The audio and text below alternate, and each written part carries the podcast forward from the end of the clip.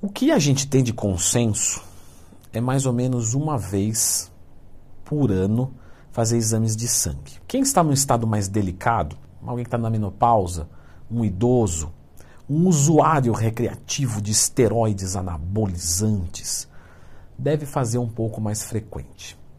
Mas vamos trabalhar com o simples. Mas antes, para você não esquecer, que eu sei que você vai esquecer, clica no gostei, se inscreva aqui no canal, porque se você esqueceu de fazer exame, imagina clicar no gostei. É mais importante do que fazer exame. Mas sério, pessoal, fazer exame pelo menos uma vez por ano, tá? Dá uma, uma averiguada nas taxas, tudo certinho, porque às vezes pode acontecer de uma texto baixar, e se você fica dois, três anos sem fazer exames, às vezes está assintomático ou está assintomático para os teus olhos. Você não está mais evoluindo e tal. Você fala, ah, estou no limite genético. Quando vai ver, a texto do cara está 100. Você fala, que limite genético? Limite hormonal. Bateu na trave. Então, uma vez por ano, faz os exames. Esse é o número 9 dos sinais que você está fazendo tudo errado. Que título chamativo, não é? Tão chamativo quanto aqui nos comentários o estendimento do valor promocional do meu curso que vai para o valor que a gente combinou. Então aproveita, porque quando eu mudar agora não adianta pedir no direct que eu não vou abrir mais não. Ficar preso em estratégia solta.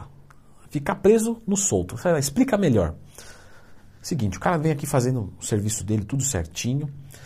Aí, de repente, ele manda mensagem para o seu professor. Leandro Twin, eu vi um vídeo que o cara falava que eu tenho que fazer o whey antes do treino e não depois. Eu estou fazendo tudo errado, eu vou mudar tudo. Aí ele vê outro que o cara toma a melatonina antes do treino, que é para dar sono e liberar GH. Estou falando besteira aqui, pelo amor de Deus, hein?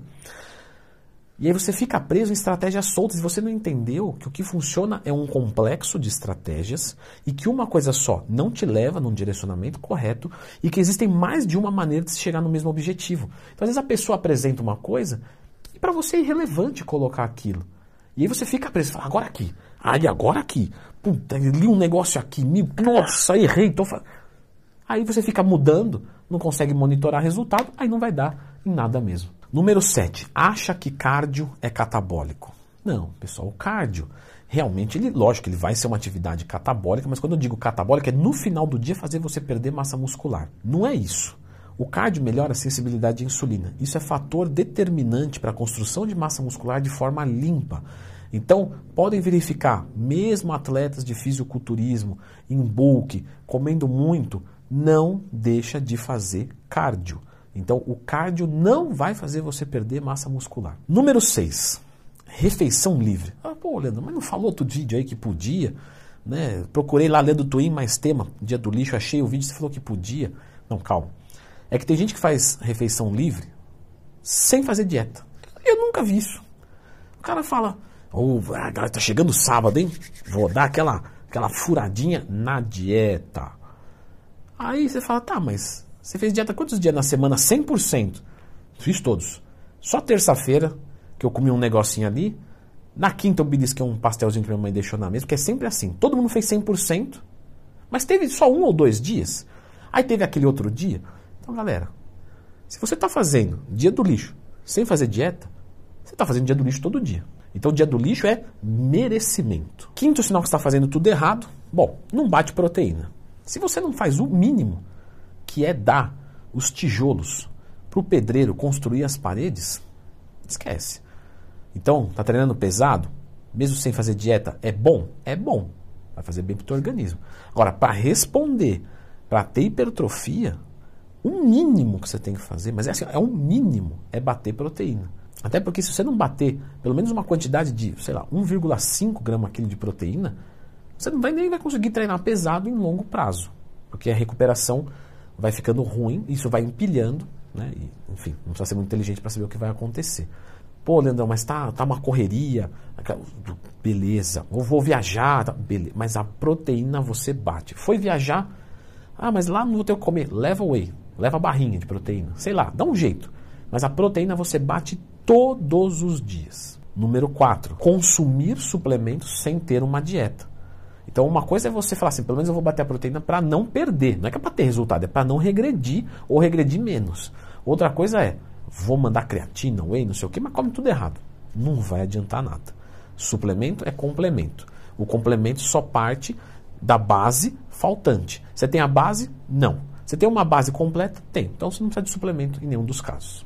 Número 3. Até tomar um fôlego aqui que estou meio acelerado hoje. Número 3 é o próximo passo disso. Fazer o uso de algum aditivo químico, hormonal, ergogênico. Tomar uma testinha, tomar uma dequinha, só uma oxizinha ali, só que não faz dieta. Galera, não vai funcionar, é lógico. Você vai ter resultado? Vai. É, porque o esteroide é complicado. Se tacar bomba para dentro e não fazer dieta, mesmo assim você vai crescer. Só que vai crescer pouco e vai se encher de colateral. Ah, para mim tá bom. bom é, cada um escolhe a morte como quer. Mas vai morrer frango e cedo. Então não compensa. Se for para tomar isso, logicamente, dieta e treino impecável. Número 2. Chega na academia e não sabe o que vai fazer. Galera, pelo amor de Deus, não estou vendendo minha assessoria não, mas se quiser contratar, Leandro Twin.com.br. Mas falando sério, pessoal, tem gente que realmente chega na academia, isso você vê, eu vejo, todo mundo vê. Vai conversar, vai treinar o que hoje? Hum, não sei, acho que vou fazer um, um bíceps e um tríceps hoje. Você fala, poxa, o cara chegou na academia e está pensando o que vai fazer ainda. Ou, vou fazer um bíceps e tríceps. Que exercício você vai fazer? Ah, deixa eu ver o que está desocupado. Eu não gosto de revezar. Você fazer isso uma vez, beleza. Agora, toda vez você não saber o que você vai fazer é diferente. Vai falar, pô, mas o, sei lá, o Fernando Sardinha não tem fichinha de treino dele. Mas é claro que não. Porque o treino está na cabeça dele. Ele já sabe o que ele vai fazer. Ele não chegou com uma impressão digitalizado no celular. Tá aqui, mas ele sabe, ele vai chegar na academia e falar: Hoje eu vou estimular mais essa parte, sei lá, superior do peito, então eu vou focar mais nos inclinados, crossover de polia de baixo para cima, pegar a parte mais clavicular, que é o que está faltando. Então, você tem que chegar na academia sabendo exatamente o que você vai fazer. O Sardinha é atleta, conhece o corpo e treina há 30 anos. Então não adianta também você se comparar com ele. Então talvez para você seja mais interessante realmente ter uma fichinha. E tão importante quanto isso, nosso número um, treinar até a falha. Como que seu corpo vai responder se você não treina até a falha, se não treina pesado? Treinar pesado não precisa de muito peso, não. Não precisa. O fisiculturista é o que transforma 1 quilo em 100 quilos. Dizer, como é que é? Faz mágica? Descompacta o peso, o enzip? Não, não é isso. É o que faz 1 quilo para o seu músculo parecer 100 quilos. E o atleta de força é o que transforma 100 quilos em 1 quilo. Ele pega seu 100 quilos e faz assim, você fala, ué, isso aí é de papel, me dá aqui, não tira do chão. Então, o fisiculturista, o bodybuilder, ele não, para treinar pesado, ele não precisa de muita carga. Mas ele precisa ter uma intensidade num conceito popular, tá? Uma intensidade do conceito acadêmico, quatro variáveis de treino, tudo isso aí eu já sei. Mas eu não estou falando aqui no âmbito acadêmico. Você precisa treinar até a falha. Então, vai fazer um movimento completo, lento, cadenciado, sentindo o músculo e eu vou colocar o máximo de carga que eu aguentar, mas eu vou levar até a última. Quando não tiver mais como ir e tiver voltando, eu grito para o meu professor: Pepe, já tirei a vela. Ele vem rapidamente e guarda a barra. E aí eu treinei com intensidade, com técnica avançada. Mas você tem que treinar realmente como se tivesse uma arma apontada para sua cabeça, para ficar mais fácil de entender. Leandro, como é que eu treino pesado com pouco peso? Isso é uma loucura para mim, eu não conheço. Fica tranquilo. Eu fiz um vídeo aqui prático. Você treina pesado com pouco peso. Então, quem está com articulação ferrada, quem realmente não tem força, quem está voltando dos treinos, etc. Tudo isso nesse vídeo aqui. Dá uma conferida.